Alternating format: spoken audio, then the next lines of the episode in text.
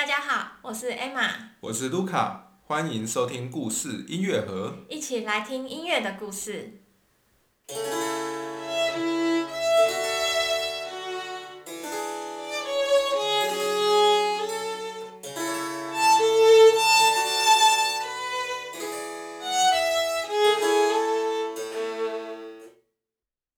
今天是我们葛鲁克系列的第四集。上一集我们介绍了葛鲁克的出生、他的家庭背景以及他年轻的时候做了什么事情。另外，我们也讨论了葛鲁克当时意大利歌剧产业的一些样貌，以及讨论为什么他们需要那么多的新的歌剧剧目。那主要的原因当然就是因为他们，呃，一方面他们不喜欢去演旧的曲目，然后一方面他们的每一个乐季他们都喜欢全新的剧目这样子。那他们一年可能会因为超过一个乐季，然后所以他们总体而言是需要非常多的新的曲目这样子。那呃，我觉得这边可以先补充一下，就是我们说这个他们需要很多的新的剧目，或者是说每个月季都要有新的剧目上演。这个嗯，基本上我们的观点是从单一的歌剧院去出发的，也就是说，呃，我们在看一个歌剧院，他们每一个月季可能都会需要，比如说三部、四部以上的这个新的歌剧，然后很密集的重复的去演出这样子。那但是呢，就是对于这个同一首歌剧而言，它可能一个作品，就是说作品的话，它可以每一个月季都在不同的剧院上演这样子。对，我觉得我们可以把它简单的想象成这些。歌剧院好像就是电影院一样。那在意大利地区，就算在米兰这个城市，它也有超过一间的剧院，其实非常多。那就是每一间的剧院如果都像一个电影院，那他们随时都需要有足够的剧目可以去上演。但是呢，就是当时，就大家可以想象成这些电影院并没有就是。联动这样子，就是说同一部新的歌剧不会同时在所有的电影院上映，而是它会分开在不同的时间，在不同的电影院上映这样子。嗯，我想这是能想象的，因为现在的科技啊，或者是交通方便的关系，我们的一部新的电影是能同时全球各地同时上映的。但显然在那个年代，一部新的歌剧是无法同时在欧洲各地的城市，或甚至是不同同一个国家但是不同地区同时上映的，因此可以想象，比如说在米兰，格鲁克上了一个新的歌剧，可是演了这一季之后呢，要么他可以下个月季在米兰另外一家剧院演出，要么他就是在意大利其他地方演出。对，所以它不是同时，但是代表说它就可以在不同的月季，然后在不同的剧院上演。对，那当然说，呃，不能够同时上演，除了因为当然交通没有现在发达以外，还有上次可能也有提到，就是说这个。歌剧的演出基本上还是绑定了作曲家必须要在那个地方，因为当时的作曲家基本上是兼任指挥的工作，那他也要负责去排演啊，就告诉歌者要怎样唱，然后在演出的时候，就是可能演一场、演三场、演五场，他都要待在那边指挥他自己的作品，所以说他也不可能就是呃同时在很多地方出现这样子，原则上。那这样说起来的话，一部歌剧对于各个地方。来讲，都是可以算是在不同时间点可以算是一个新的格局，对，也就符合他们那个时候的期望了。对对对，因为就等于那时候的人们一般而言也不可能常常旅行到外面，就是一直去听，就是。大部分的观众啦，所以说，如果他假设他一直待在同一个城市，那有一部剧，他可能呃，比如说上个月季或是一两年前已经在别的地方演过了，但等于说我们这个剧院把这个剧目引进来，那它就是这个月季属于我们这个剧院新的剧目这样子。不过，即便是这样子，呃，以当时的状况来讲，一个歌剧。要是他不受欢迎的话，也是演了一个月季就没了。哇！对，也是有这种不会再往下一个城市去，不会再往下一个城市前进。那比较有名的歌剧，可能正常有名的，可能就是一年内、两年内，好，或是最多三年吧，可能就正常的状况，一两年内可能就是还有机会在其他一两个地方演这样。那有当然有少数就是蛮受欢迎的剧目，有可能一年出一部这样子这样子的剧目，就是有可能会在五年内、十年内都还有机会在不同的地方上演这样。那我们现在比较熟知那个年代，比如说，可能大部分听众比较熟知的是莫扎特的歌剧吧。可是莫扎特的歌剧在当年也会只有在一个地方演，还是他其实也有在很多地方？我觉得不一定诶，当然莫扎特的歌剧也有，就是当年就很受欢迎的。但是当年演了很多的，跟我们现在所认知的经典剧目不一定完全都一样。我相信，因为那些剧目那个年代很受欢迎，可能可以演五到十年，然后在很多城市的，到现在我们不一定是熟悉这些，对这些曲。可以说，大部分我们现在很熟的那些曲目，比如说莫扎特的啊，或是像格鲁克最受欢迎，我们可能听过的那些奥菲欧啊什么的，确实在当年就已经很火红了。哦。可是当年很火红的曲目，很多现在也都已经忘记了。对，可可以是大概是这样子的一个情况。嗯，对，那所以说以以当时的那个角度，就是大部分的曲目的寿命还是绝对没有那么长，这样子不会说演了一百年、两百年还在继续演这样子。比如说像我们现在看到的华格纳的歌剧啊、威尔第的歌剧，那真的是一直演、一直演，已经演了真的有一百年了吧？两百年了吧？对啊，就是很久这样。但是以前大概不可能能够活超过十年的歌剧是很少很少。嗯，对。那这大概就是一个这样的一个状况，所以说，即便就是歌剧还是会重复的在不同的地方上演，但是他们总体的曲目的需要的量还是就是很大这样子。对对对，所以我们上次在最后也有提到一个有趣的问题，就是说，那他们当时。到底要怎么样？就是作曲家们到底要怎么样才能够快速的创作这个新的曲目？这样子，那这个话题呢，就是我们今天要讨论的重点。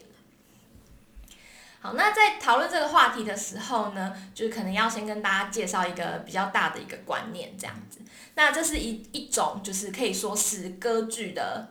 呃作曲的形式，或是方法，或是嗯，反正它有一点点。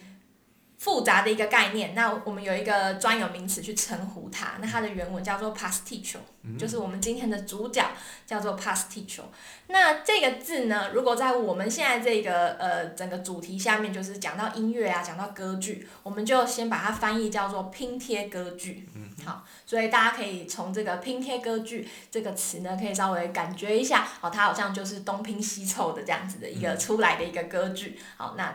就是所谓的 pasticho 这样，那我觉得蛮有趣，就是我有去查说这个 pasticho 它的这个字这个来源到底是什么。那基本上它是一个意大利文的字，然后嗯，它在这个词源上面它是有就是混合或是模仿的意思。嗯，所以大家也可以听得出来，就是这个东西它感觉就不是原创的，它是从就是现有的东西去把它可能呃剪一块下来，然后贴上来啊，或是怎么样。那我觉得一个蛮好玩的是，就是有有一个说法，就是说 pasticcio 这个字呢，可能跟一种食物有关系。嗯，这样就是在意大利地区呢，就是有一种食物，它是呃，它其实是一个类似像千层面这样，就它是一个焗烤的一个千层面，但是这个千层面里面呢，呃，就是它有那个千层面本来的那种一层一层的那种那种面皮。但是呢，它里面也会加入，就是类似像通心粉那样子的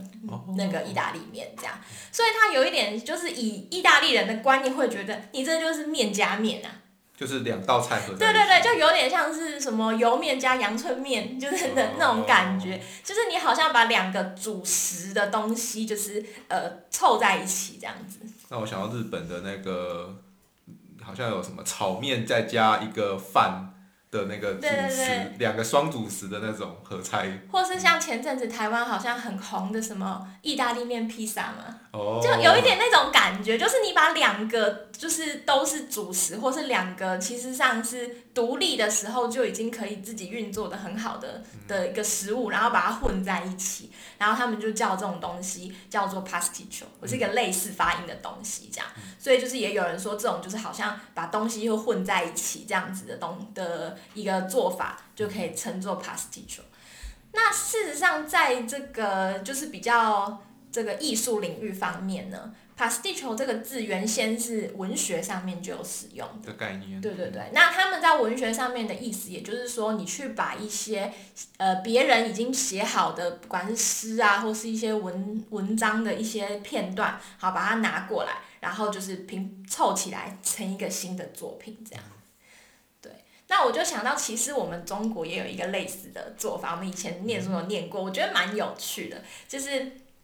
这个我们都知道，这个文天祥哈，就是写《正气歌》的那个文天祥这样子。那他有写过另外一组的作品，叫做《极度诗》，好，那很有趣啊。意思 对，就是意思，它的意思呢是，它集合了杜甫的诗，叫做《极度诗》。那他的做法。就是他在这个，他把杜甫应该主要是他的五言绝句之类的，总之就是杜甫的诗，然后他把他的诗拿出来重新去拼。嗯那重新去拼成新的诗的时候，当然他我们我们自己的这种唐诗，它是需要有它的，比如说押韵，它有一一定的规定，所以你不能就乱凑。你凑的时候，你还是要把那个押韵对的东西就是组合起来，这样子。就比如说他本来这个。这一首可能他用了这一这一首诗的一句跟另外一首诗的另一句，可是你必须要确定他们两个的韵脚是一样的，你你才可以把它凑起来。所以说这种就是不管是像极度诗还是我们说西方的 pasticho，它在拼凑的时候就是不不不是说随便乱凑就可以了，它一定还是必须要有一定的这个形式，就是去符合它这样子。那所以其实这个方法也真的是可能在过去或者是现在，在艺术啊、文学啊这些方面都有人尝试使用这样的手法对。其实我觉得在这个创作的领域上面，就事实上在音乐的整，就算是在音乐里面，呃，所谓的这个就借用别人的东西这件事情，其实。嗯，很早以前就已经有了，对，就是如果我们将来有机会讲到更早的一些音乐啊，比如说，嗯，从这个格里果圣歌开始，或是中世纪的一些东西，他们其实也就已经蛮习惯的，就是在他的作曲的元素里面，可能有一一项，或是可能有一个旋律，他就是拿以前的东西，而且对他们来讲，这样子的做法是。是比较嗯怎么样？怎么讲？就是比较好的，因为他觉得我的作品有所根据，而不是说我凭空乱想这样。他们以前其实有这样一个观念，对。那总而言之，就是我们现在在歌剧对歌剧作曲家而言，在格鲁克那个时代的歌剧作曲家而言，他们有这样的一个手法可以使用，然后他们称呼它叫 pasticho。那我们现在可以把它翻译叫做拼贴歌剧。就是因为他们当时候的这些歌剧作曲家，可能就真的拿了很多不同的曲子，然后直接有现成的不同曲子，然后把它组装成一个新的歌剧嘛。他的方法对，应该这样讲，就是说，呃，这个把旧的东西拿过来用，当然方法有很多种，你可以只用一点点，你也可以全部拿来抄，就是有很多不同的层次。这我们等一下可能会更细的讲。那不过我们可以先介绍这个呃比较典型的这个 pasticho，就是比较典型的这样一个拼贴歌剧的做法到底是怎么样？那可能就是说最后在使用上，我可以完全遵照这个典型的方法来使用，我也可以就是只部分的去利用它的一些方法这样子。对，那假设说今天呢，我要写一个这个拼贴歌剧，那事情是怎么样？就是嗯。这个拼贴歌剧一个很重要的观点是，它并不是一个旧的作品，然后只是换，只是一个改良的新的版本。那所谓的新的版本呢，比较像是我们举一个例子，以后可能还会讲到，就是像格鲁克的这个奥菲欧，他一开始的时候是在维也纳演的，所以他是他是意大利文的最早的时候。那后来呢，他去法国巴黎。又演了一次奥菲欧，可是法国人他们只听法文的，所以就必须要把整个歌词都翻成法文的。那在翻译的过程中，当然你可能因为那个法文的那个抑扬顿挫，就是跟意大利文多少有点不一样，所以即便它的旋律原则上都是一样的，它其实同一首歌剧，但是还是必须要在这个语言的细节上面稍微去给它做一点修修改，然后让它变得比较符合法文的。那这样子的部分呢，我们就不会说它是什么 pastiche 这一类的东西，因为它其实是同一首歌剧，它从头到尾都是同一个东西，它只是呃把它就是就是等于是呃稍微改良成一个新的版本，去、嗯去给它符合一个新的情使用的情境这样子。这蛮能理解的，因为有时候我们探讨不同的作品，它有不同的版本，有时候可能是为了在不同地方演出。比如说像韩德尔的《弥赛亚》，其实它就有五个版本，嗯。在比如说伦敦、在柏林演出的时候的版本是都不同的，嗯哼，所以这个当然就不能算拼贴歌剧的，所以拼贴歌剧的是更严谨的一个定义的。对，就是说拼贴歌剧很重要的事情是，它要有一个拼贴的过程，嗯。就是说它要把东西剪下来再贴上。但是，呃，如果说是这种我们刚才讲的新的版本，就是说你为了适应不同的这个演出的环境，呃，有时候比如说像因为语言的不同，或是有时候乐团呃乐团编制的不同，或者是说歌手哦他的他的音域不一样，你必须给他一个调这样子，很这种状况在当时也很常见。但是这个我会觉得它比较不像是就是剪下贴上，它比较像是你其实那个画都是长得一样的一个一个东西，只是你可能稍微改一下颜色这样子，我觉得比较像这个状况。我想拼贴歌剧还是比较强调它是一个混合的状态吧。对，所以它可能是有好几部有名的歌剧，然后我们今天创的一个新的歌剧里面，可能是新的剧情、新的歌词，但是我们拿了这好几部有名歌剧里面的每一首的咏叹调，拿来配上我们的新歌词，然后我们给它组成对，一个新的歌剧，这样才比较算是比较是拼贴。拼贴歌剧嘛。那所以说，也就是说，这个拼贴歌剧它的产生，基本上它第一个步骤是，我还是要有一个新的剧本。嗯，就是说，呃，我今天好要要决定我要写一个歌剧，好，那我必须要先有一个剧本来嘛。那我现在决定我用这个剧本啊，我不要自己新写，可能太累了，我没时间，或是很诸多原因。总之，我不想要从凭空就是生出一个音乐给这个新的剧本。那我决定呢，我要用这个拼贴歌剧的方法。那我要怎么样用呢？具体的做法是，其实上我还是必须为这个剧本里面的这个宣叙调，就是比较讲话跟推动剧情的部分，我还是得要自己写。因为这个部分几乎没有办法拼贴，因为这个太贴贴近那个剧情的走向了，你很难找到一个现有的东西嘛。因为它是一个等于是新的剧情，好新的故事。那这故事有一些比较就是呃剧情需要解释的部分，那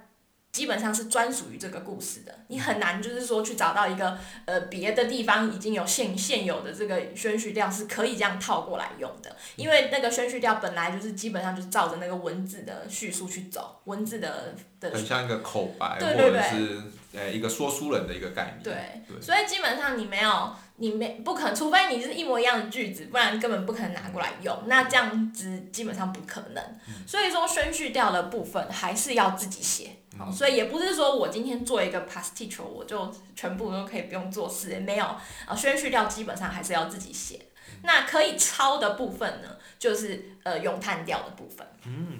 好因为咏叹调通常就是比较属于让当时的歌手发挥炫技的一个段落的的曲种吧。嗯，然后咏叹调也通常都是后来会使大众变，诶、大众非常耳熟能详，然后大众会传唱的一个所谓有一个说法叫“拔蜡曲”，对，就是很像很当红的那种曲子，每个人都会唱这样子。对你讲到重点了，就是说他们为什么就是会去想要去找这个，呃，就是以前已经有的曲子，而不不愿意新写。其实有一个很大的原因，就是因为这些曲子观众听过，那当他们再一次听到的时候，就会很有共鸣嘛。所以大家就可能会蛮蛮开心的，就是哎、我在剧场里面，其他都是新的，呃，比如说呃选曲叫什么的，剧情都是新的。可是哎、在一个点上，我突然听到一首哎、我以前听过的曲子，那大家就会特别兴奋哦。这其实是一个蛮重要的关键，就是为什么他们喜欢这样的形式。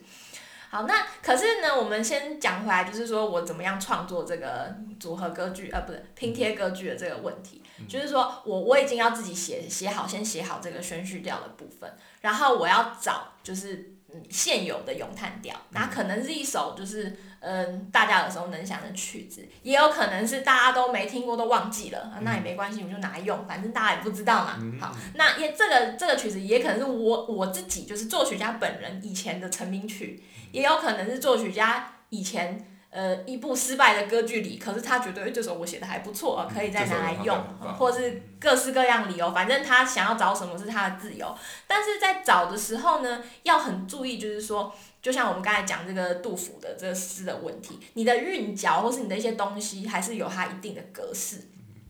那原则上是因为这样，就是在这个剧本里面，哦，如果它是一个歌剧剧本的话，基本上那个咏叹调的部分，它其实就是比较像韵文。就它是有押韵的，像诗一样。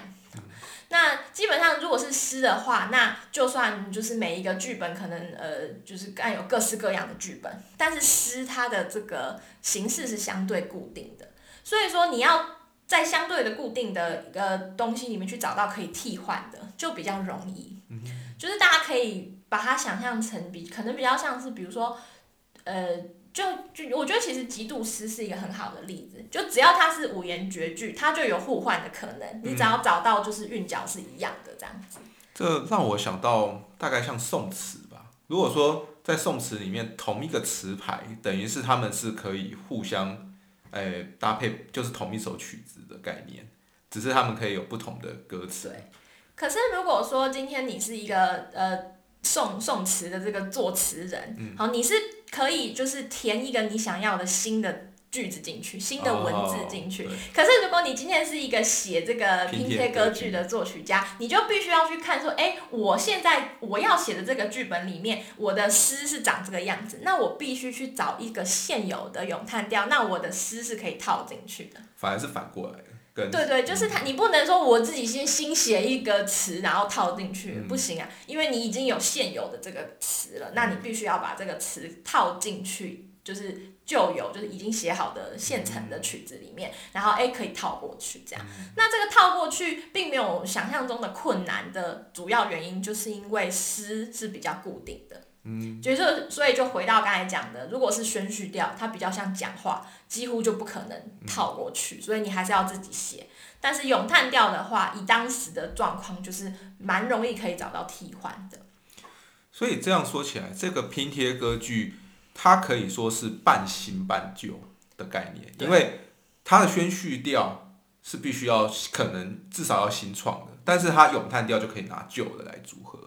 所以就是一个新旧杂交杂，然后开，可是还是可以算是一个新的作品，对当时候的人来讲。对，而且呃，当时至少在格鲁克那个年代，就是所谓的这个装歌剧已经发展到非常的形式化，而且大家都是去听咏叹调的。嗯。就是当时的歌剧，我们可能之前也有稍微提到，就是在这个虽然还是一样宣叙调跟咏叹调交错，可是咏。他们都会把这个宣叙调尽量写的很短，然后让他赶快可以就是唱完，这样。对对对，然后赶快把故事讲完，然后大大家就有时间啊，好好的欣赏很多漂亮的咏叹调这样子。对，所以说他们在换，就是比如说他们在不管是组合啊这些咏叹调的时候，就是他们呃，其实这个咏叹调等于还是整个歌剧的主体啦。所以就是说我拼贴的部分，事实上以整个时间感来讲，还是占了整出歌剧大部分的时间。对，因为可能对当时候观众来讲，他买票进去听，真的是为了听咏叹调，对，然后去听那好听的旋律，或者是他喜爱的歌手唱出一个美丽的咏叹调，这样，然后享受一个美好的傍傍晚。对，那对对剧场的经营啊，或者是对歌剧作曲家来讲，那他当然可能着重的点就是咏叹调了。然后他们拼贴起来，拿了最多咏叹调来，旧的咏叹调来。来组成一个歌剧，但是新的宣叙调或者新的部分呢，就非常非常短。对，嗯，那这样子的作品，感觉上它的艺术价值，以我们现在的角度来讲，就会觉得它艺术价值一点都不高。对，这也就是其实这个 pasticcio 就是拼贴歌剧的研究，其实在就是比较早期的研究里面是几乎不会出现的。嗯，这就有点像像巴哈研究，其实也有一样的情况，嗯，就是说巴哈。早期就是有一些可能他去改写威瓦第的作品啊，或是一些什么东西，然后当时比较早期的这个音乐学者就会觉得说啊，这东西就是嗯，就赶快略过，这样没有什么好研究，就觉得好像很 low 这样子，嗯。就是说哦，巴哈是这么伟大的作曲家，他怎么可以去抄那个就是维瓦蒂？那时候还不太知道维瓦蒂是谁，嗯。然后就是说哦，这这这可能是他小时候就是呃练习的时候用一下这样子，但是我们伟大的巴哈当然所有东西都要是原创的，嗯但是可能之后卢卡会在他系列再补充这方面，嗯就是说以我们现代的观点，就会觉得说哦，这个东西就是。就是很逊啊！就是作曲家，你是一个艺术家，你当然要原创的东西，而且我们现在又很注重就是版权呐、嗯就以前这种 pastiche 基本上就是抄袭嘛，嗯讲讲如果从现在对对对的观点来讲，好，但是以前他们呃没有这样子观念啊，一来是他们没有什么版权啊、抄袭的观念，二来是就是其实这个 pasticho 它有一些嗯。就是蛮不错的优点，这样。嗯那我们等一下再再再就是详细的讨论这部分，因为我还要补充一个前面还没讲完全的部分，就是我们刚才讲到就是这个咏叹调的部分，如果你是要用这个拼贴歌剧的话，那你是去找现有的咏叹调，然后来把你现在要做这个剧本的词给套进去。嗯但是刚才也有提到，就是说那个年代的装歌剧，很多东西都非常的形式化，嗯就它有它固定的套路。所以在这个固定的套路下，咏叹调的样子，它其实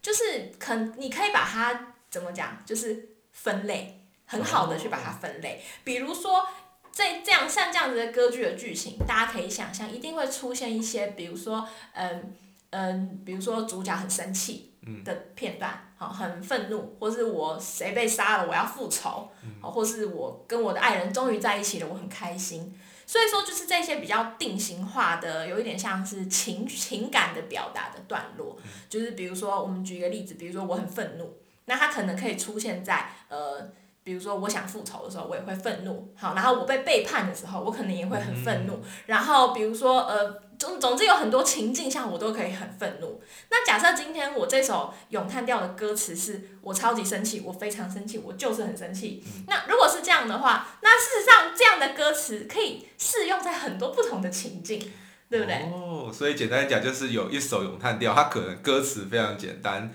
但它能抒发一个情绪的状况下，那它就非常适合的应用在每一部不同的拼贴歌剧里面。对对对，就是说我真的是连，可能我我看我这部歌剧，我今天要写这部歌剧里面也是哦，我很生气，可能词稍微有一点点，但字会不一样，可是原则上它就是要表达一个我很生气的意思。那我是不是就可以从现有的其他歌剧里面我很生气的曲子，就挑一首来，好套进来？嗯，啊，这样我连词都不用套了，嗯。哦，我就很方便，我直接拿来用就好。嗯那这个情况在当时是是也是蛮常见的，因为整个歌剧的产业走到这里，我们有非常大量的曲目，嗯。也就是说我们的资料库非常的庞大，可能生气的歌剧有三十首，都蛮有名的，嗯。那我就里面随便挑一首来用。生气的咏叹调，生气的咏叹调，然后可同样的高兴的咏叹调，我可能也有很多，嗯。或者甚至像可能有一些比较细腻的东西，比如说和解的段落，也有可能是有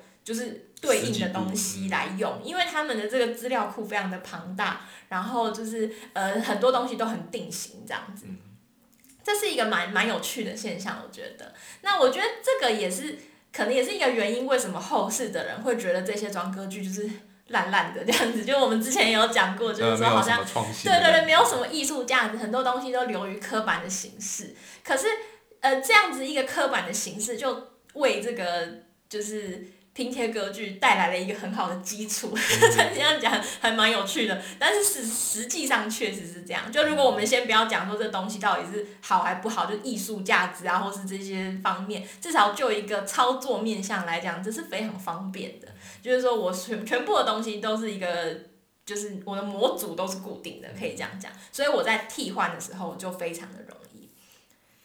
听起来好像，其实现在的有一些什么电视剧产业也有可能有点这样了。比如说，我们不好批评，这不算批评，这只是呃比喻，什么三立或民视的那种八点档啊，什么以前那个什么 啊婆婆哎、婆婆欺负媳妇的八点档。搞不好这里面的剧本都长得很像，只是就换不同的人，或者是一点点不同时空背景，就可以一直演了，然后就可以有好几部不同的电视剧。我记得以前不是会说什么，就听听听听过啊，就是说什么韩剧三宝，什么什么什么癌症，然后车祸啊，什么血缘，对就是他们会讲一些固定的一些场景，有一些情绪转变的，但是他们是感觉内容很像这样子。对对对，那可以想象，在过去的歌剧里，装歌剧的年代里面，也有很多同样的的的内容的时候呢，嗯。那他们就发展出这样的拼贴格局，让他们能更快速的创作出一部新的歌剧。对，那这边呢还有可以延伸再讲到一件事情，就是说我们现在已经确定了，就是这个替换咏叹调这件事情，其实是可行性。蛮可行性很高的，然后也蛮方便的，有时候甚至连词都不用改，直接拿现成的东西来就可以了。所以呢，就其实会有一个问题，就是有可能呢，我是一个作曲家，然后我不管我今天拼贴拼好了，还是我自己新创的，总之我就做好一部歌剧。然后今天有一个歌手来了，他要来帮我唱这部歌剧，然后他就说啊，这边这首生气的咏叹调，我不要唱你写的，我要唱我自己本来就会唱的那一首。嗯，好，那有可能那一首就是更炫技，或是更符合这个歌手他的呃优点啊，或或歌手。知道说这个地方的观众喜欢这一首生气的咏叹调。对对，就是喜欢他的这一这一首这样，那可能是不知道，可能他五年前就从另外一个歌剧的地方学来，然后就可能一直用，每次就是只要这个就是他到哪里，他就跟那个作曲家说，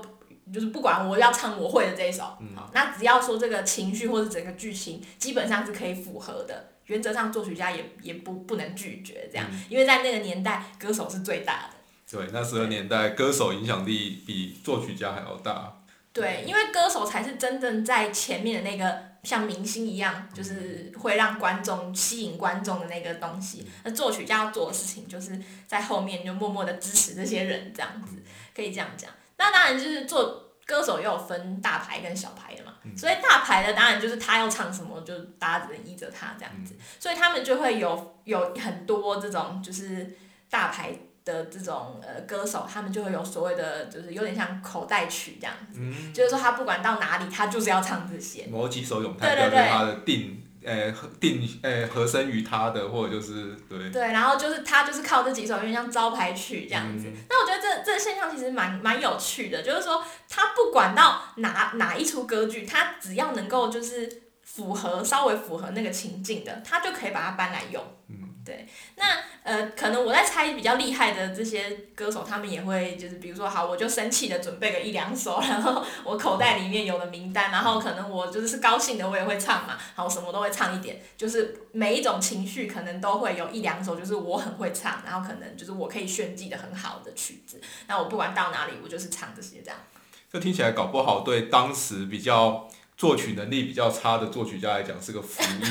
因为他就是 他就不需要去写重新写一个新的咏叹调，然后就反正你歌手能唱这首，那我就把它加进去，然后我们就一部新的歌剧出来了。如果他一开始就就是在嗯作曲最初就知道是这个歌手要唱的话，有可能他就可以就是想好说好，那这边就让你唱一首。他就他就可以省下工时，不用写新的咏叹调。嗯，但我觉得这个也是一个很好玩的，就是我们现在在研究这些事情的时候，就是这样的事情，就是比如说歌手来了，然后就说不行，我要换曲子，但是这一件事情有可能是发生在呃我们的剧本的那些册子什么节目单都印好了，然后歌手来才说我要换。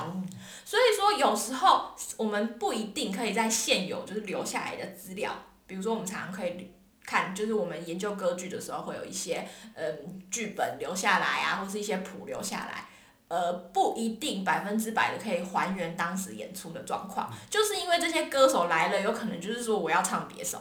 那那个别首可能就他自己要带谱给大家嘛，那那大家用一用，他要把谱收回去了，或是怎么样，就是不一定会记录在就是就是我们后来留下来这些已经印好的这些东西上面。对，所以这其实一方面就是可以说增加研究的困难，但是我觉得另外一方面也可以看到说当当时的产业就是这个样子，跟我们现在想象的很不一样。我们现在都会觉得作曲家写这样，我们就是要照做，或是怎么样。可是当时的话，这个所谓的作品啊，哈，它其实与其说它是一个完完成体，好，不如说它只是在这个剧场的这个产业的这个制作上面的某一个基底或是一个出发点，这样。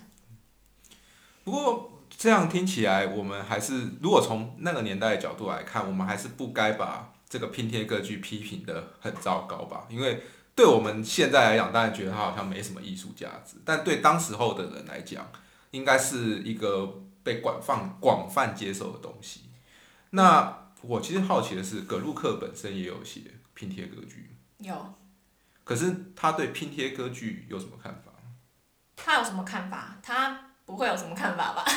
就是说，呃，因为有的时候其实是呃，这个剧院的人哈就会要求说，你帮我写一部拼贴歌剧。嗯，就他们会直接要求说，我不要全新的，我要拼贴歌剧。因为事实上，就像刚才有讲到，如果你都拿那些很有名的咏叹调的话，那其实换句话说，它是一个票房保证。嗯因为就是说，可以保证这些曲子已经很红了，那你全部凑起来不是红上加红吗？大家都很喜欢。所以说，其实，在葛鲁克在意大利的时候，也是有被委托，就是要创作呃拼贴歌剧这样子。那他当然也有帮他们做了这样。那他在这个拼贴歌剧里面，可能有一两首是他自己的作品，那有一些可能是从别的人的作品里面就是拿来用的这样子。对。好，那所以我们刚才其实有讲到，就是说所谓的这个拼贴歌剧，它是某一种就是可以说是歌剧的亚种吧，就是说对对，有点像，就是你创作歌剧，你可能有很多不同的方法手法，那其中一种这个做一部歌剧的方法，就是你用拼贴的这样子。那这是一个很明显的，就是说哦，我一做出来，大家都知道全这这一出就是不是新的，那大家也不会期待说听到什么新的曲子，大家来就是哦，我知道这是一部拼贴歌剧，我今天来就是听这个有点像是选粹这样子，选粹之夜，然后我就是可以听到很多很有名的曲子这样子。但是当然，这个呃拼贴歌剧这样子的一个东西，或者是我们讲 pastiche，它也可以作为一个呃呃比较偷偷摸摸的作曲手法，混在你哦你的就是正常的歌剧里面使用。就是说我并没有告诉大家说我今天在写一部拼贴歌剧，对我节目单上不会写。呃，如果他是真正的拼贴歌剧，他其实会写哦。哦他会直接写出来，告诉大家说，我就是一个拼贴歌剧啊，你们来听这样，那大家就很开心啊，哦，这这当红曲子，我当然要来听，所以这写出来也没什么不好，这样大家不会觉得有什么嗯不不妥之处，这样子，就是你不需要偷偷摸摸的做一部就是拼贴歌剧。那但是有时候你也可以偷偷摸摸，就是如果说它并不是真正的拼贴歌剧的话，就是你也可以说哦，我格鲁克我做一部新的歌剧，可是里面可能总共二十首新的呃二十首这个咏叹调啊，里面可能有两首或三首是从别的地方偷来的这样子。嗯那这个时候就是偷的话，呃，如果你偷的曲子是大家认识的，也也没有关系啊。其实如果有一首两首，大家说，哎、这首我之前听过，也是可以被接受。那如果说，嗯，你偷来的曲子就是可能是你自己比较没有名的曲子，或者是一些比较大家没不熟的曲子，那大家听了也不知道那是那是旧的、啊，大家就觉得、哦，这是一首新曲子，呃，也没关系。对。所以说，其实这个不管你是真正的就是光明正大的做一个拼贴歌剧，还是你偷偷的去偷用就是以前的曲子，其实都没有什么问题，就可以可以这样讲，对对。嗯我们不要讲说它好还是不好，我觉得这就是一个现象，哦就是呃，也不用说这东西就是鼓励现在作曲家也要这样用，或者怎么样。这个现在没对对市场了吧？对，但是去讲说哦，那个时候这样做就很糟糕，就是偷窃的行为，然后觉得很烂，好像也没有必要这样子啊。就是我们就是描述一下当时跟现在就是不一样的地方。对，但是我觉得就是这个东西其实对于当时基本上是呃利多的吧，可以可以这样讲，就是说，因为对于作曲家而言，他基本上就是省时省力嘛，可以这样讲，就是说他不管他是光明正大用还是他偷偷用，对他来讲都是一个节省时间的方法。然后再来的话，就是如果说是可能，嗯，就像你刚才有提到，如果是比较没有名的作曲家，他用了一些就是厉害的曲子，或是就其实也可以帮助他这个东西这样子。嗯对对对，就是说这个呃这些呃现有的曲目，它如果是红的曲子，就是受欢迎的曲子的话，就是你在那里用是没什么不好这样子。那之所以没有什么不好，我觉得很大的一个原因是当时的听众哈，他们呃的的一个就是怎么讲，听音乐的整个环境吧。因为像现在我们有 CD，我们有什么？我们想听一首曲子啊，现在更方便，随便拿 YouTube 找一下就有了。那我想要听一个一首歌，我就会我就很方便就可以听到。可是像以前，就是如果我真的要听到呃一首咏叹调，一首我喜欢的咏叹调，我可能很难就是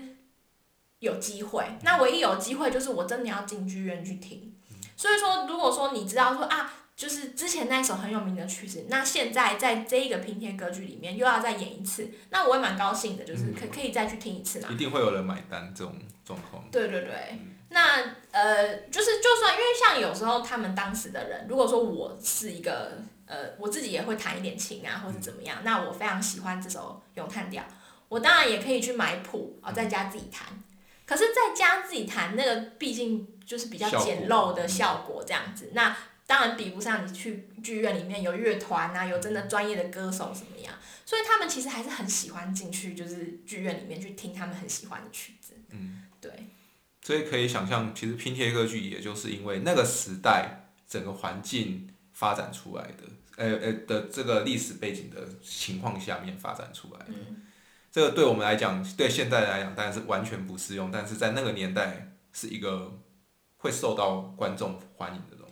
对，我觉得像我可以补充一点，我觉得也是这个问题，其实以前困扰我很久，就是大家可能知道那个李斯特，哦，他有帮这个贝多芬的九首交响曲都改成钢琴版。嗯。然后现在我们都觉得很怪啊，就是你干嘛要改成钢琴版？那个东西一定是用管弦乐团效果才是最好的嘛。那你改成钢琴版，就是听起来就是很怪，因为所有的效果都不见了，那些音色啊，管弦乐团的乐器。可是如果放回当时候想，就是我今天要听一首贝多芬的交响曲，很难，我得要有一个乐团演给我听才有嘛。那所以说，如果今天比如说李斯特这个炫技名家，他弹钢琴的来，他至少可以把那些旋律都弹给你听，你就很高兴啊。不然你根本没有机会听到。对啊，而且那种曲子就算改成钢琴版，那个也是很难弹。然后可能一般的这个业余的钢琴爱好者没有办法直接就弹出来。那李斯特就来弹给你听，然后弹的漂亮的旋律，就是那些呃，就是。乐团就是本来的那些呃交响曲里面该有的那些音，然后基本上都有那些旋律啊，那些结构都在。那听了之后你就觉得，哎，我好像也听到了一次那个贝多芬的交响曲。对，对当时的人而言，这个是很重要的，因为不然的话，他真的听不到，哎，就什么都听不到，那是很可怜的事情。对啊，所以说为什么李斯特当时会这样做？我觉得他是有一个跟现在很不一样的一个时空背景。嗯，对好，那我们今天就跟大家介绍这个拼贴歌剧，这个属于格鲁克那个时代的一个歌剧的形式。那这个东西，我相信也会跟后来格鲁克的不同的他的人生不同阶段是有所关联。我们应该也会再提到，比如格鲁克有没有创作，呃，拼贴歌剧，还有他怎么创作之类的问题。对。那就今天我们就到这边，那感谢大家。那我们下次见，拜拜。拜拜。